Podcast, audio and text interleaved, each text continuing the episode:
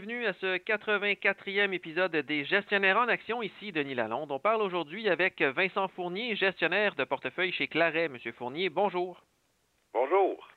Monsieur Fournier, on parle aujourd'hui de l'inflation et de son impact sur les marchés boursiers, les marchés qui sont inquiets de la montée de l'inflation récemment, l'inflation dont le principal effet est d'éroder la valeur de l'avoir des investisseurs. C'est quoi exactement selon vous l'inflation? Comment c'est mesuré exactement? L'inflation, c'est tout simplement l'augmentation du coût de la vie. Grosso modo, c'est le nombre de dollars que l'on doit dépenser pour acheter un panier de biens. Donc, généralement, ce sera la Banque centrale du pays qui va mesurer un panier de biens très précis, qui va essayer de ressembler à la consommation des ménages de ce pays-là. OK, ça sera le panier d'épicerie, le loyer, les déplacements, au même pourcentage que le ménage moyen, comme vous et moi, dépense dans une année normale. Donc, au Canada, bien sûr, c'est la Banque du Canada.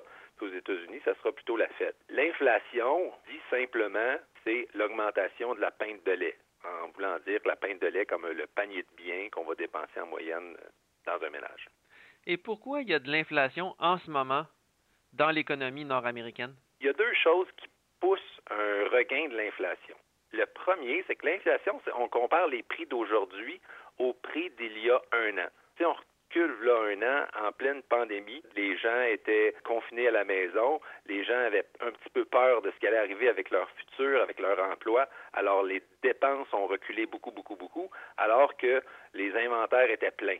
Alors, puisqu'on compare aujourd'hui les prix d'aujourd'hui au prix de l'année passée, ben, le comparable est un peu biaisé, ce qui fait que l'inflation est temporairement gonflée. Puis deuxièmement, bien sûr, on a connu les gros programmes gouvernementaux on a eu euh, de la PCU, par exemple, on a donné beaucoup de sous aux gens. Et puis les banques centrales, y ont imprimé beaucoup d'argent, ce qui fait qu'il y a beaucoup plus de liquidités qui se ramassaient dans les poches des individus aujourd'hui. Donc leur capacité de dépense est augmentée alors que les inventaires sont un peu sous pression à cause de la fameuse pandémie, ce qui fait qu'on augmente les prix de manière à refléter ça. Parfait. Et c'est quoi l'impact de l'inflation maintenant sur les placements, sur les portefeuilles des investisseurs?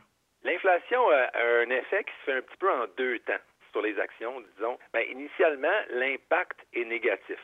À court terme, l'inflation, qu'est-ce que ça fait? Bien, l'inflation, c'est la base du loyer de l'argent. Donc, si je vous prête, disons, des sous, j'aimerais au moins que l'intérêt couvre l'augmentation du prix de la vie, donc que l'intérêt couvre l'inflation. Fait voit un lien direct là, entre l'inflation et les taux d'intérêt. Donc, si l'inflation monte, techniquement, les taux d'intérêt vont monter. Et si les taux d'intérêt montent, qu'est-ce qui arrive? Bien, les obligations vont donner une meilleure compétition, disons, aux actions ordinaires. L'impact initial est négatif. Par contre, qu'est-ce que c'est l'inflation? C'est l'augmentation des prix. Alors, si les compagnies, les entreprises sont capables de vous vendre leurs biens leurs à un meilleur prix, ben on sait qu'un plan d'affaires, grosso modo, c'est basé sur des marges de profit. Donc, si le bien que je vous vends à un prix qui est plus élevé, ben mes profits devraient être plus élevés à la longue.